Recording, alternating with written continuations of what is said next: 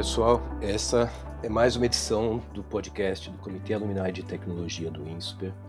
Eu sou o Fabiano de Melo Ferreira, advogado, membro do comitê, ex-aluno do INSPER. Estou aqui com Mariana Chapei, também advogada, ex-aluna do INSPER.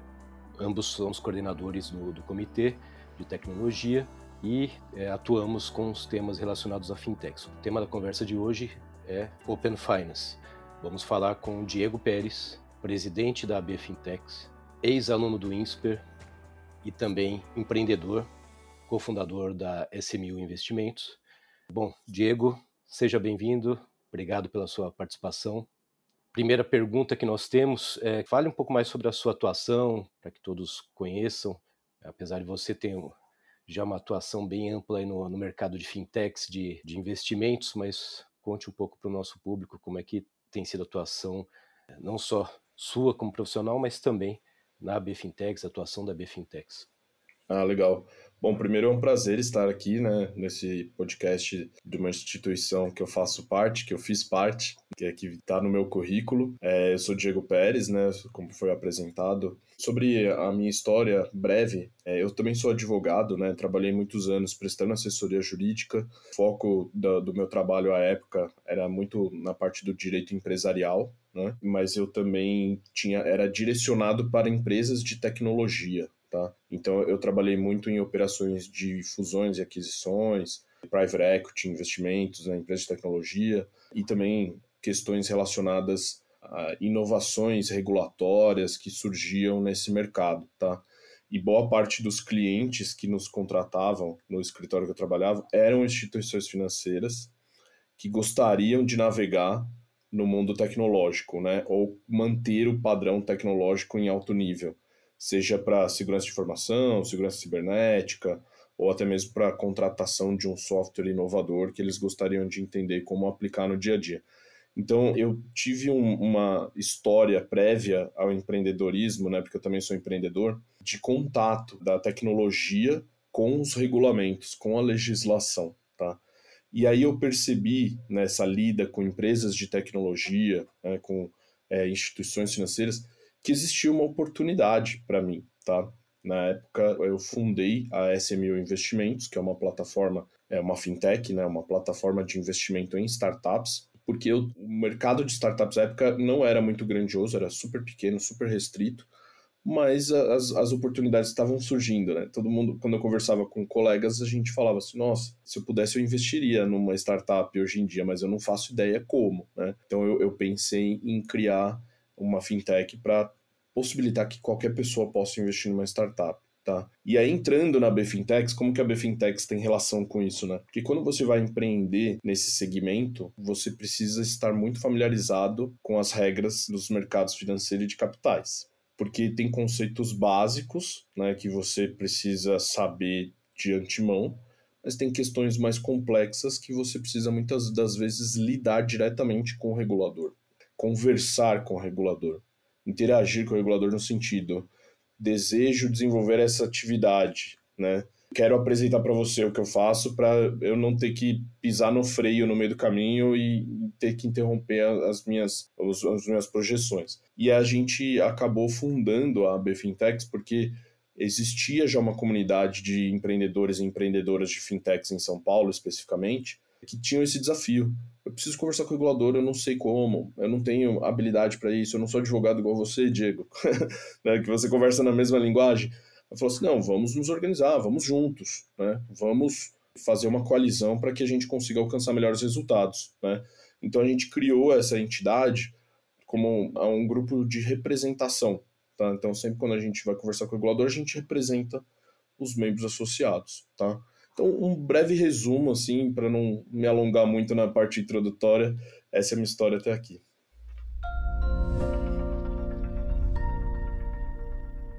Obrigada, Diego. Vamos entrar então agora no tema do nosso podcast desse episódio, que é o Open Finance. Você pode contar para gente um pouco da diferença e o que é exatamente o Open Banking e o Open Finance? Tá, muito boa, muito boa essa pergunta, tá? Bom, é, o Open Finance, né, que foi apresentado recentemente pelo Banco Central, ele é uma evolução do Open Banking. Então, assim, O Open Banking, o próprio nome, a tradução livre, né, é um sistema bancário aberto. Ah, mas aberto para quê? Para os dados. Para é, hoje a gente tem uma legislação muito clara que especifica é, a quem pertencem os dados que são criados, armazenados, enriquecidos, distribuídos, ofertados e etc. É, e como esses dados devem ser protegidos. Então, o que ficou definido nessa lei, que chama-se Lei Geral de Proteção de Dados, é que o usuário ele é o proprietário, o titular dos dados que são criados sobre a sua pessoa. É como se fosse uma extensão da sua personalidade.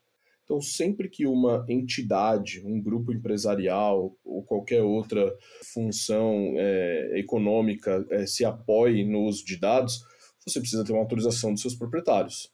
Por outro lado, o proprietário daquele dado ele também pode usar essa sua titularidade da melhor forma que ele entender. E quem detém o dado, os dados daquela pessoa temporariamente, não pode impedir. Então, falou assim, é, se, se é, tem um, um, uma instituição financeira, hoje eu posso dizer que a, o banco que eu opero as minhas finanças pessoais talvez me conheça melhor do que a minha própria mãe, entendeu? Que minhas irmãs. Porque ele sabe meus hábitos de consumo, ele sabe o horário do, do dia que eu estou mais propenso a fazer uma compra. Enfim, são esses tipos de informações que são protegidas por essa lei, tá? E pensando numa, numa sociedade digital, onde esses dados se tornam combustíveis né, para esses modelos de negócio, precisou-se criar um framework, né, um formato para que esses dados possam se movimentar de uma instituição financeira para outra. E aí criou-se o Open Bank, onde as, as instituições financeiras elas continuam armazenando os dados dos seus clientes, mas se o cliente quiser transpor esse dado de uma entidade para outra, seja para buscar uma nova oportunidade, um melhor serviço, uma menor tarifa, quem está detendo aquele dado naquele momento não pode criar barreiras ou dificultar para que isso aconteça. Tá? Isso é uma medida é, regulatória, né, que o regulador do, do Brasil, do Banco Central do Brasil, no caso, né, de serviços bancários, ele impôs para que algumas instituições financeiras abram suas portas para que os dados estejam disponíveis. Já o Open Finance, ele é uma evolução, porque com base nessa abertura de dados, você cria soluções financeiras para que o, o, os empreendedores possam desenvolver soluções, é, é novos produtos, né, novas oportunidades para os seus clientes em cima dessa plataforma de dados abertos. Então você consegue pesquisar informações sobre produtos e serviços disponíveis, você consegue agregar dados financeiros de mais de uma instituição numa tela só, são os agregadores de informações financeiras. Você consegue transacionar em cima dessa plataforma, que são, por exemplo, os iniciadores de serviço de pagamento, encaminhamento de proposta de crédito, que a gente pode elaborar um pouquinho mais na conversa sobre os conceitos. E você cria uma nova dinâmica de como lidar com as suas finanças no dia a dia, tá? Então, assim, o Open Banking, resumindo, Open Banking é a abertura de dados e o Open Finance é a utilização desses dados em prol do usuário. E como surgiu essa, essa ideia? Né? É, o Brasil, o Banco Central do Brasil está implementando, né, tem a regulamentação do Open Finance, mas qual foi a origem dessa ideia de Open Banking, Open Finance no Brasil, no mundo, enfim, como é que Legal. começou? É, eu costumo dizer né, que nós brasileiros nós não somos muitos, muito inovadores, mas nós somos muito criativos. Então a gente é, aproveita é, movimentos de outras regiões e adapta para a situação brasileira. Isso é muito comum em qualquer segmento. Então o Brasil ele segue uma tendência de outras regiões do mundo que criaram esse sistema né, de dados abertos entre bancos para que você possa ofertar esse tipo de serviço. Então, tudo se originou no Reino Unido, que é um dos mercados mais avançados e desenvolvidos, não só nessa parte de banking, né, serviços bancários, mas ao mesmo tempo de fintechs também, né? Muitas das fintechs originárias vieram do Reino Unido. É, e a principal proposta lá era não só garantir os direitos dos usuários em serem legítimos detentores dos seus dados e fazerem o melhor uso, mas também promover competição entre os agentes daquele mercado. E o, o Brasil, o regulador brasileiro, o Banco Central do Brasil, ele tem uma agenda propositiva que chama a, a agenda BC hashtag, que dita ali quais seriam quais são as próximas atividades que o Banco Central vai promover e baseado em quais princípios. Que basicamente é promover competição, trazer eficiência para o sistema financeiro nacional e, ao mesmo tempo, buscar a inclusão e a cidadania financeira. Tudo isso com o uso de inovação e tecnologia. Então, essa agenda ela previu, é, quando ela foi é, inicialmente apresentada, o desenvolvimento do Open Banking brasileiro para que pudesse alcançar esses objetivos que eu mencionei. Promover inclusão, cidadania financeira, eficiência com uso de tecnologia. Então, o Brasil ele se espelhou em outras regiões do mundo, não só o Reino Unido, porque algum, alguns outros países também desenvolveram essa dinâmica de open ou dados abertos no sistema bancário antes do Brasil, mas a gente pode dizer que o Brasil é um dos primeiros países do mundo a desenvolver isso, porque nem todos os países já têm esse sistema. Para você ter uma noção, na América Latina inteira, o Brasil é o primeiro.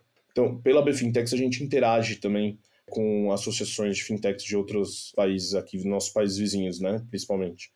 E todos eles estão olhando o que, que a gente está fazendo, sabe? Falando assim, eu quero saber o resultado disso para eu sugerir a implementação aqui. Alguns já avançaram um pouco mais, o México já vem falando bastante, mas tem outros países que estão totalmente no escuro. É interessante isso de que o Brasil está evoluindo, está pegando o que está vindo de fora e está evoluindo. Como exemplo, assim, aqui na Europa, você falou do Reino Unido, mas a Europa como um todo também lançou a PSD2, né, que é a Payment Service Directive 2, só que ao contrário do Reino Unido, é muito baseado em princípios e não em diretrizes, né? Porque o Reino Unido realmente falou: você tem que fazer isso, você tem que fazer aquilo. E na PSD2, é, você tem princípios que, que os países têm que seguir e cada país está seguindo mais ou menos a sua maneira. E tem várias partes importantes para o Open Finance, como abrir as APIs, né, que permite que essas empresas de agregadoras ou de iniciadoras de pagamento consigam pegar os dados bancários e consigam agir. Né? Então, apesar de ter a diretriz geral, não está acontecendo muito na realidade. Como você vê isso no Brasil? Tem já a aplicação delas, das fintechs? Tem fintechs agindo já nessa área em desenvolvimento e tal? Temos, temos sim. É, o, o, a vantagem do Brasil não ser pioneiro nesse segmento é que a gente consegue aprender com os acertos e principalmente com os erros de outras regiões que saíram na frente. Então, o Open Finance, ele não, não surgiu à toa depois do Open Banking, né? Porque inicialmente, quando o Reino Unido, que é o exemplo mais emblemático, trouxe o Open Banking, ele era somente dados por dados. Então, era só uma plataforma de troca de dados. Mas o usuário, no final do dia, ele não enxergava valor nisso. Ele falou assim: por que, que eu vou tirar dados de um banco e encaminhar para outro, sabe? Se eu posso continuar aqui onde eu estou. Para que, que eu vou fazer isso, né? Então, aí surgiram em cima disso as soluções, né, que aí sim é a plataforma de Open Finance, que com base em dados você consegue entregar uma proposta de valor para o usuário. Então, fala assim: olha, se você trouxer os seus dados que você tem no seu banco, que você opera há 20, 30 anos, para cá, eu consigo estudar esses dados e te entregar um, um serviço melhor. Você tem interesse nisso? Fala assim: não, eu posso realizar operações no seu nome, como se fosse você dentro desse ambiente super conectado e você não precisa se preocupar com os detalhes tecnológicos. Então essa é, o Open Finance veio para tentar impulsionar um pouco a utilização desses dados, tá? E quando o Brasil lançou o Open Banking, né, inicialmente, que depois mudou, é, agora se adota só o nome Open Finance, já tinham essas atividades previstas, né? Porque inicialmente foi colocado, não, o Open, Open Banking será disponibilizado em quatro fases, né? Onde a primeira fase vai ser só compartilhamento de dados de produtos, aí a segunda fase, compartilhamento de dados cadastrais, a terceira fase, já um compartilhamento de dados um pouco mais é, enriquecidos e aprofundados, né, que extrapola os dados cadastrais, e por fim a parte transacional, na fase 4, que é o Open Finance, tá? Então, assim, que, que a gente já tem hoje? Tem essa questão, né, que você falou, Mariana, de princípios, né, que tem muita... É, o PSD2, ele está muito direcionado assim, ó, se você desejar implantar dentro da sua soberania o Open Banking dentro da sua região, os princípios comunitários aqui do nosso grupo são esses daqui. Aqui no Brasil, é, o regulador ele adotou um conceito de autorregulação supervisionada, aonde ele sugere como que deve ser, e os agentes do mercado definem quais são os padrões, como que vai se dar essa conectividade, né? É, quem é elegível ou não a participar do, desse sistema e, e, quais são os padrões mínimos é, exigidos. Aonde o Banco Central ele só supervisiona se está tudo acontecendo da, da forma mais prática e fácil possível. E o que, que a gente já tem disponível? Algumas fintechs, elas lançaram os seus serviços de Open Finance antes de existir o Open Finance já, tá? Então, por exemplo, a gente tem um caso emblemático do Guia Bolso, que o Guia Bolso é um serviço que ele acessa o, o Internet Banking por você, né? Você compartilha sua senha, isso, isso é um absurdo, né? Você compartilha sua senha do banco com uma empresa que você conheceu pela loja de aplicativos, né? Mas o público mais jovem não, não tem esse apego, não. E ele faz a leitura, entrega tudo para você numa tela. Isso, ele fazia isso antes de existir Open Bank. E isso é uma atividade de Open Banking, uma atividade de Open Finance. É, mas agora, assim, que já tem as discussões, já tem os grupos de trabalho, já tem uma entidade que faz a governança do Open Finance no Brasil em construção, agora os padrões estão sendo criados, as APIs estão sendo testadas e disponibilizadas, e agora você não vai mais precisar compartilhar a senha, né? Então, porque é, é um negócio muito mais arriscado, né? A fintech ela precisa ter um padrão de segurança extremamente elevado para que aquela senha não se perca no mercado, né? Com esses padrões de conectividade via APIs, aí você evita esse tipo de situação. Bom, pelo que a gente percebe, o Open Finance é uma grande infraestrutura, né? É uma discussão que entra nesse contexto de inovação que você falou, BC, agenda BC hashtag, né, de inovação, é, competição, cidadania financeira, enfim, muito relacionada à inovação. Como foi, por exemplo, o Pix no, no mercado brasileiro? Foi uma inovação de grande sucesso, muitas pessoas têm usado, a utilização do Pix tem crescido cada vez mais, né? É, só que o Pix é um serviço que é de fácil identificação pelo cidadão comum, né? Ele vê lá algo que permite uma transferência rápida, gratuita, 24 horas por dia, 7 dias por semana. Já o Open Finance não é tão visível assim de imediato. Né? Me parece que as pessoas, para utilizarem o Open Finance, dependem muito da iniciativa dos produtos que serão criados pelo mercado. Então, o sucesso do Open Finance depende basicamente da criatividade do mercado, né? quanto eles vão aproveitar, quanto o mercado vai aproveitar essa infraestrutura né, para adoção, para contratação, enfim, utilização pelos usuários. Como que você tem visto no, no, mercado a adoção dessa infraestrutura, digamos, do Open Finance? Tem visto, de fato, um crescimento de novas soluções pelas instituições, fintechs em especial, né? Você tem visto, de fato, um, um desenvolvimento cada vez maior de novos produtos? Ah, com certeza, assim, o desenvolvimento de produtos, ele é algo que vai acontecer no longo prazo, né? Porque os produtos vão surgindo conforme os dados vão sendo observados. Mas tem um item muito particular que você falou que talvez seja um dos maiores desafios do Open Finance no Brasil, que é a adoção. O usuário, ele precisa entender o funcionamento, ele precisa entender os benefícios, mas principalmente ele precisa saber o que é Open Finance. E os agentes que vão distribuir esse novo formato de lidar com suas finanças têm um papel central na promoção disso, né, na divulgação dos conceitos e benefícios. Então, só para a título de ilustração, teve uma pesquisa que foi realizada pelo C6 Bank, né, que é um banco digital que vem crescendo bastante, para eles tirarem insights sobre o, o Open Banking, Open Finance no Brasil e o, o que, que o usuário já sabia sobre. E assim, as respostas esmagadoras foi um número assim impressionante. As pessoas não sabem o que é. Não, não, não, não entendem. Mas era mais de 90% dos respondentes não sabiam o que era Open Bank. Né? Então, assim, tem muita coisa a ser feita ainda. tem até um, um item engraçado, até cômico dessa pesquisa, né? Que eles fizeram uma pergunta livre, né? Assim, o que você acha que é Open Banking? E as, as respostas que mais se repetiram foi assim, ah, é, são, são aquelas festas que você pode beber à vontade. Sabe? Ou então, ah, é quando o meu amigo vai morar numa casa nova, ele chama as pessoas para conhecer, né? então, assim, as pessoas ainda não estão familiarizadas, né? Mas isso não é uma questão só do Brasil, tá? Eu, eu estive recentemente no Reino Unido participando de uma missão internacional e um empreendedor de fintech lá que eu conheci, que opera um serviço baseado em Open Finance, ele falou, assim, ó, aqui as pessoas também não conhecem. Se quando eu estou conversando com alguém numa mesa de bar e uma pessoa fala sobre Open Banking, eu tenho certeza que ela trabalha, ou trabalha num banco ou trabalha numa fintech.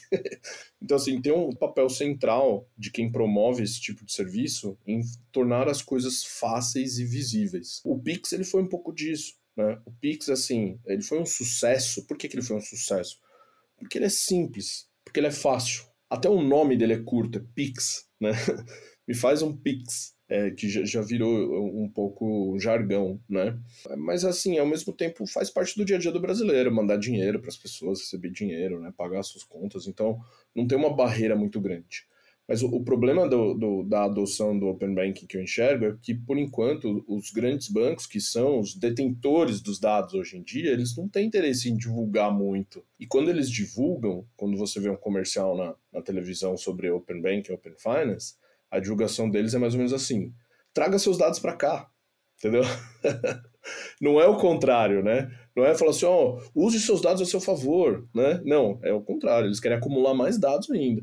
Então, então tem que ter um, também um engajamento, sabe? Uma, é, os grandes bancos, não só as fintechs, também tem que fazer uma promoção positiva, porque no final do dia a competição é bom para todo mundo. É, e pensando um pouco nisso também, de como fazer essa divulgação, né? Porque em alguns momentos, como você disse, os bancos falam, traga seus dados, mas não tem a explicação de como trazer os seus dados, por que trazer os seus dados, o que é que te permite trazer os dados, né? E, por exemplo, aqui o que eu vejo muito na Europa é que você tem vários agregadores uh, de contas que falam todas as suas contas bancárias num só lugar, e você consegue vir aqui e ver, mas também ninguém explica que você pode fazer isso porque você tem Open Finance, você pode fazer isso porque você é dono dos seus dados, que você pode fazer isso porque tem essa regulação, que você pode fazer isso comigo, com outro e com qualquer outro, né? Então, tem alguma ideia de como incentivar que essa divulgação realmente seja melhor feita para todos e que não sei se a Bfintex é, que faz parte disso também, de trazer a informação por trás dos exemplos, né? Então você tem o guia de bolso e aí você tem esses agregadores, mas o que está por trás de tudo isso? O que, que te permite fazer isso e não só aquela empresa fazer isso? Como divulgar melhor isso? Acho, acho que o desafio está aí.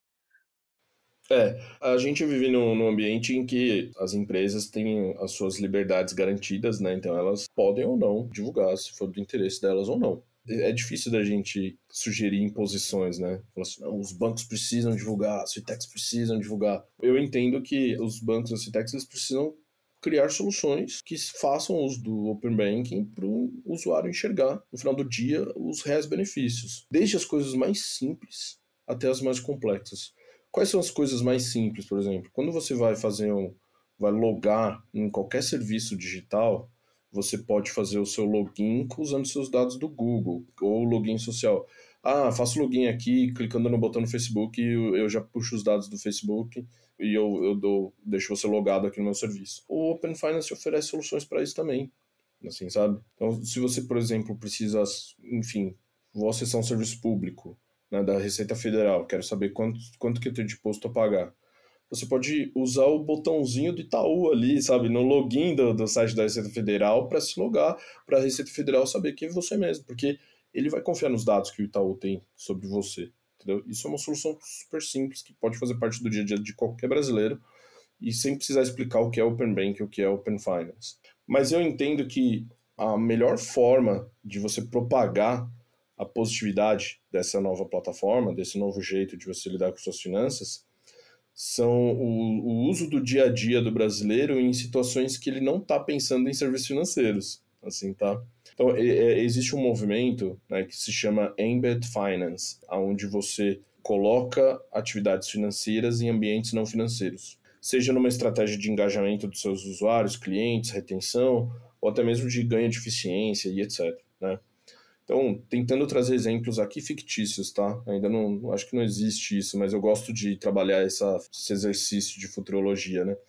É, existem muitos serviços de marketplace que conectam muitas pessoas, né? Seja um delivery de comida, um serviço de transporte de carros particulares, ou se você quiser alugar um apartamento por uma temporada, esse tipo de serviço conecta pessoas com outros grupos de pessoas, né? E, e existem itens essenciais para que esses serviços funcionem, né? Então, por exemplo, um delivery de comida, o motoqueiro tem que ter a moto dele. O, o serviço que você reserva um, um, apartamento, Airbnb, falando aqui, o apartamento tem que estar tá funcionando, tem que estar tá habitável, né? E assim por diante. Então, e com base nos comentários, nos reviews desse serviço, o provedor dessa, dessa plataforma ele consegue identificar se aquele apartamento, por exemplo, tem vazamento, tem problema hidráulico, tem infiltração, sei lá, qualquer coisa nesse sentido, que vai reduzir a disponibilidade dele na, no serviço e que vai reduzir a rentabilidade, no, por fim, da plataforma. Então, ele, com base nessas informações, ele pode abordar o proprietário do apartamento e falar assim: olha, você está precisando de uma reforma. Você não quer contratar um crédito aqui facilitado? Eu, eu deposito na sua wallet dentro do meu serviço mesmo para você fazer esses reparos. E, inclusive, eu consigo enxergar que você, no passado, você ganhava bem aqui dentro da plataforma, agora você está ganhando menos. Então, você tem potencial de voltar a recuperar esse valor e eu sei que lá na frente você vai conseguir me pagar. Só que o Airbnb não é um banco, ele não pode oferecer crédito, entendeu? Aí como que ele faz isso? Por meio do Open Finance, entendeu? Existe um, uma nova entidade, né, regulada, né, que é o, o, correspondente bancário digital, né, que é quem vai originar uma proposta de crédito, né, que vai conectar o mundo real ao mundo financeiro e vai pesquisar essas propostas de crédito no mercado para você. E você pode ter a experiência de contratação de crédito dentro da plataforma do Airbnb sem estar tá pensando que você está contratando um crédito. Na verdade, você está pensando, não, o Airbnb está me ajudando aqui a eu arrumar minha casa, né? Então, eu acho que esse tipo de serviço, esse tipo de experiência vai fazer com que as pessoas enxerguem o resultado do Open Banking. Mas também tem algo que, que é costuma se falar assim, ó, quando uma tecnologia se torna altamente disponível, sabe, e de, com uma adoção elevadíssima, as pessoas não enxergam, entendeu? Então, por exemplo, a eletricidade. A, a, todo mundo aqui tá com a eletricidade em volta aqui. Eu não tô percebendo que a eletricidade tá acontecendo aqui, sabe? Mas se acabar a energia de casa, eu vou perceber. Então, é, é, o, a internet, a mesma coisa, o Wi-Fi, enfim. Então, assim, o, o Open Finance, a partir do momento que ele se tornar invisível as pessoas vão passar a adotar, a conhecer. Mas o problema é que ele é, ele tá nas sombras hoje, ele não está invisível, né, ainda, né? Ele precisa passar pelo conhecimento para depois se tornar invisível. Então a gente tem esse processo de amadurecimento. Interessante, porque muito mais que uma forma de compartilhamento de dados, né, parece que o Open Finance é um caminho, uma solução que protege, né, ou, ou estimula a melhor experiência do usuário. Então, quem oferecer a melhor experiência do usuário vai atrair mais clientes. Gera uma competição saudável. Né? Então, não é apenas quem tem mais dados, é quem oferece melhores soluções para o usuário, a experiência do usuário. E aí a gente entra numa discussão sobre modelos de negócio. Né? É, no Open Finance, no Open Banking, enfim, surgiram alguns modelos, você falou, né, do, de encaminhamento de proposta de crédito, iniciação de transação de pagamento. Como você tem visto a adoção desses modelos? Qual seria a diferença desses novos modelos no Open Finance? Enfim, o que, que eles trazem de novo? Como, como você tem visto a adoção deles? Tá. É tudo muito novo ainda, né? Então, por exemplo, os primeiros iniciadores de transação de pagamento obtiveram registro faz pouco tempo, né? Acho que a gente tem quatro só, se eu não me engano.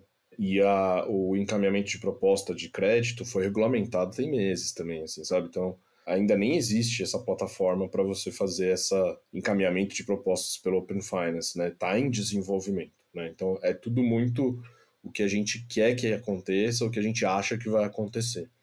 Mas já tem alguns exemplos reais e que até fazem parte da vida de algumas pessoas.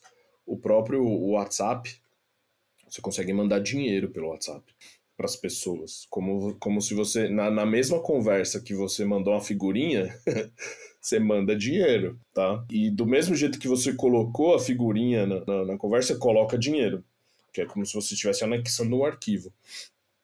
Esse tipo de atividade é possível por causa do serviço de iniciação de transação de pagamento, aonde o WhatsApp, que não é um banco, que não é uma fintech, ele obteve uma autorização do, do Banco Central para poder exercer esse tipo de atividade. Então, ele atua no sistema bancário, no sistema de pagamentos, como se fosse o próprio usuário, tá? Mas o usuário autoriza ele a fazer isso. Então, o iniciador de transação de pagamento é um pouco disso. Falou assim, não, deixa que eu... É o, é o algoritmo falando, deixa que eu faça essas coisas para você, tá? Só me dá autorização aqui e eu resolvo isso para você. Então, outros exemplos práticos, né? Esses agregadores de informação onde você vê tudo numa tela só. Você pode eventualmente perceber que o seu a conta corrente que você tem em um determinado banco entrou no limite do cheque especial porque você esqueceu que o cartão de crédito desse mês você gastou um pouco mais. Olha, entrou lá 500 reais no cheque especial. Putz, preciso cobrir isso, né? Como é que eu faço isso? Hoje, tradicionalmente, né? Você entra no internet bank de onde você tem saldo, faz um Pix, aí você volta no outro internet bank para ver se o dinheiro caiu. Com esses agregadores de informação, você vai fazer tudo na mesma tela. É como se fosse um arrasta, assim, sabe? Ah, eu tenho 500 reais aqui, vou arrastar para cá, assim, sabe? Ele faz isso para você. Ele vai acessar o seu internet banking do Santander, por exemplo, vai ver que tem saldo lá, vai colocar o dinheiro de volta no Itaú para que você consiga cobrir esse cheque especial que você acabou acessando, entendeu? E a partir do momento que a gente tem diversos entes regulados, a gente não tem só bancos, a gente tem instituições de pagamento, a gente tem sociedade de crédito, a gente tem corretoras de valores imobiliários, tem, enfim, tem seguradoras, fazem parte também, tem o Open Insurance, né, que a gente pode também tentar falar um pouco você, você cria esse ambiente interconectado, sabe? E os agregadores acabam oferecendo esse tipo de serviço para quem opera, para entregar uma melhor experiência, entendeu? Mas as possibilidades são as maiores possíveis, né? Existem, por exemplo, empresas que têm uma atuação nacional, né? Tem operações em todos os municípios ou em todas as capitais do Brasil. Cada município tem uma forma de recolher tributos, cada município tem um convênio com um banco específico para você recolher aquele tributo. Em um estado você banca, paga no Banco do Brasil, no outro estado você paga no Bradesco, sabe? Se você cria uma fintech que faz a gestão disso, por meio da iniciação de pagamentos, o operador, o controller da empresa não precisa saber qual convênio que está valendo, você entregou uma experiência excelente para um ambiente B2B, por exemplo, também, né? Não precisa ser focado no usuário pessoa física, pode ser focado também no usuário pessoa jurídica. Então as possibilidades são as mais diversas possíveis. Isso é bem interessante a gente está falando de um ambiente com muitas possibilidades, mas também muita regulação por trás disso tudo, né? Então tem diversos registros diferentes que você tem que pedir dependendo do que você quer, e se você quer oferecer isso mais isso, você tem que pedir esse mais aquele. Quão difícil é para as fintechs hoje conseguirem transitar nesse ambiente? Como que elas fazem isso? É do começo, assim, quem está tendo uma ideia para conseguir chegar à conclusão de, putz, tem todo esse ambiente regulatório que eu não sei nem de onde começar a, a ver. Legal. É, esse é um dos papéis da BFintex, tá? Então, assim, a BFintex, ela, é, para os seus membros associados, ela entrega informação, conteúdo, ela facilita para que os empreendedores e as empreendedoras entendam o, o arcabouço regulatório vigente por onde começar, como começar, todo esse trabalho a gente faz. Mas ao mesmo tempo a gente também tem um trabalho de desenvolvimento regulatório, né?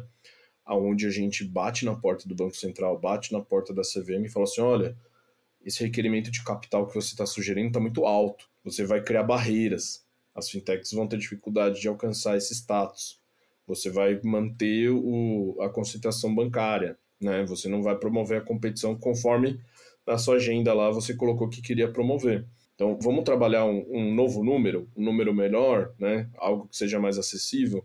Então, a gente também trabalha em prol do segmento para desenvolver o mercado, né? Para que é, não existam tantas barreiras assim. Mas também existem itens que não tem como negociar. Quais seriam esses itens? Né? Então, por exemplo, segurança cibernética. Não tem como você negociar com o Banco Central. Se você quer ofertar um serviço financeiro, você precisa se mostrar capaz de armazenar dados e disponibilizar um ambiente seguro para o usuário. Né? Combate à fraude.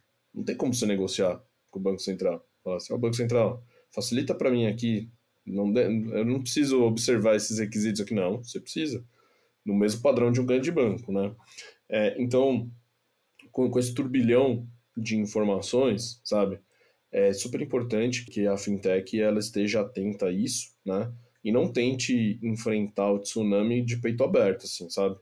É sempre bom buscar apoio e parceiros. O principal apoio que, que uma fintech tem que buscar quando vai atuar no ambiente regulado é ter um, um advogado, uma advogada ali que entenda desse serviço, né? Então é sempre bom buscar os escritórios de advocacia focados, especializados em fintechs, em inovação, para que no meio do caminho não tenha um tropeço muito grande, tá?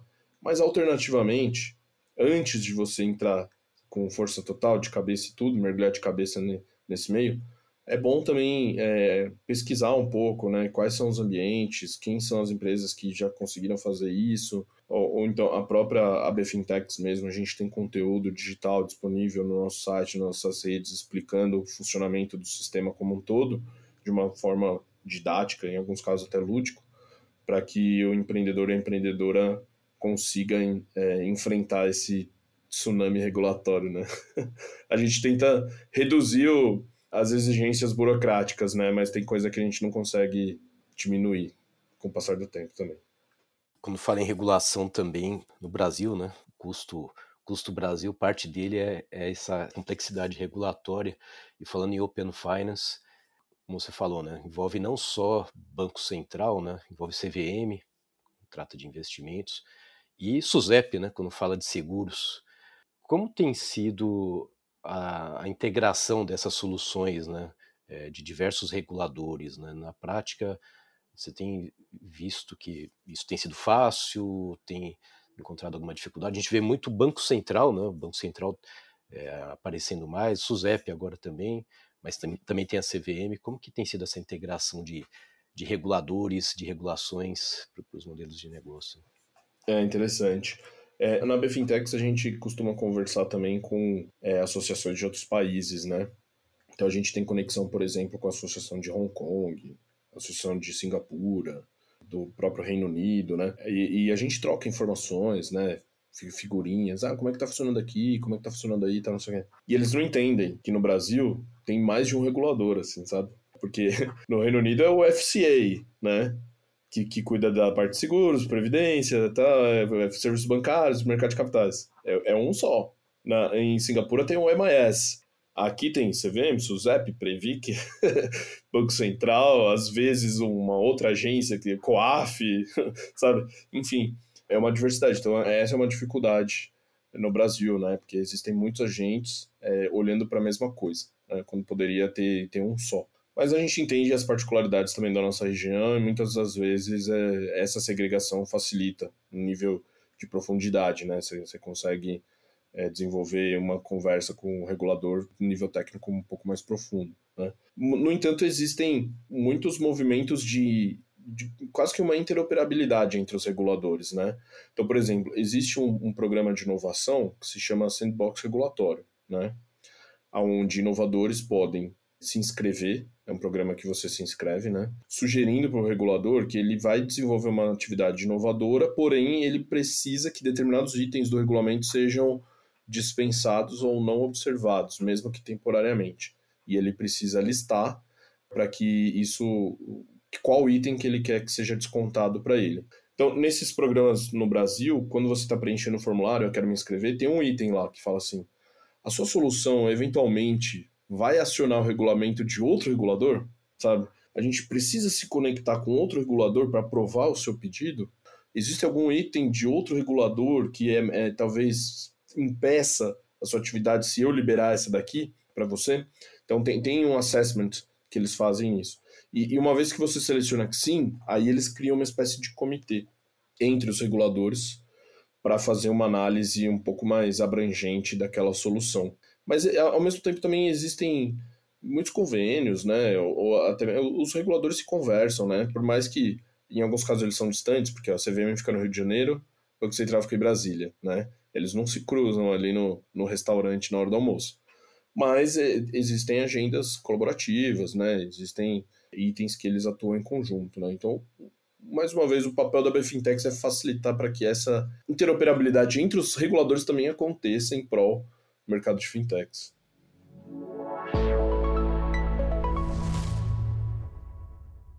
Muito bom. Bom, é, esse é um assunto que pode gerar muitas discussões, muitas, muitos debates, mas foi muito bacana essa conversa aqui com o Diego.